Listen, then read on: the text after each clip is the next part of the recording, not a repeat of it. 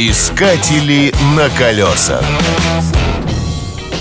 На боковине всех автомобильных покрышек имеется набор цифр и букв. Непосвященным они кажутся полной бессмыслицей. На самом деле это своеобразный паспорт шины, в котором отражены ее основные качества. Умение читать маркировку позволит правильно обуть автомобиль и сделать езду более комфортной и безопасной. В маркировке самое простое — название производителя и модели шины.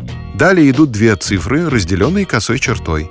Первая сообщает о ширине шины в миллиметрах, вторая характеризует отношение высоты профиля к ширине в процентах.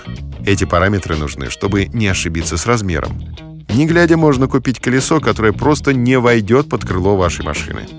После цифр идет буква. Чаще всего это английская R. Некоторые считают, что она обозначает радиус. Ничего подобного. Маркировка R говорит о том, что шина имеет каркас радиального типа. Буква B — диагонально опоясанная шина. D — диагональная. А вот следующая за буквой цифра означает диаметр обода, но в дюймах. Увы, так уж сложилось исторически. Далее через интервалы идут две или три цифры с буквой. Цифры — это индекс нагрузки. Чтобы перевести его в килограммы, потребуется специальная таблица. Буква — индекс скорости.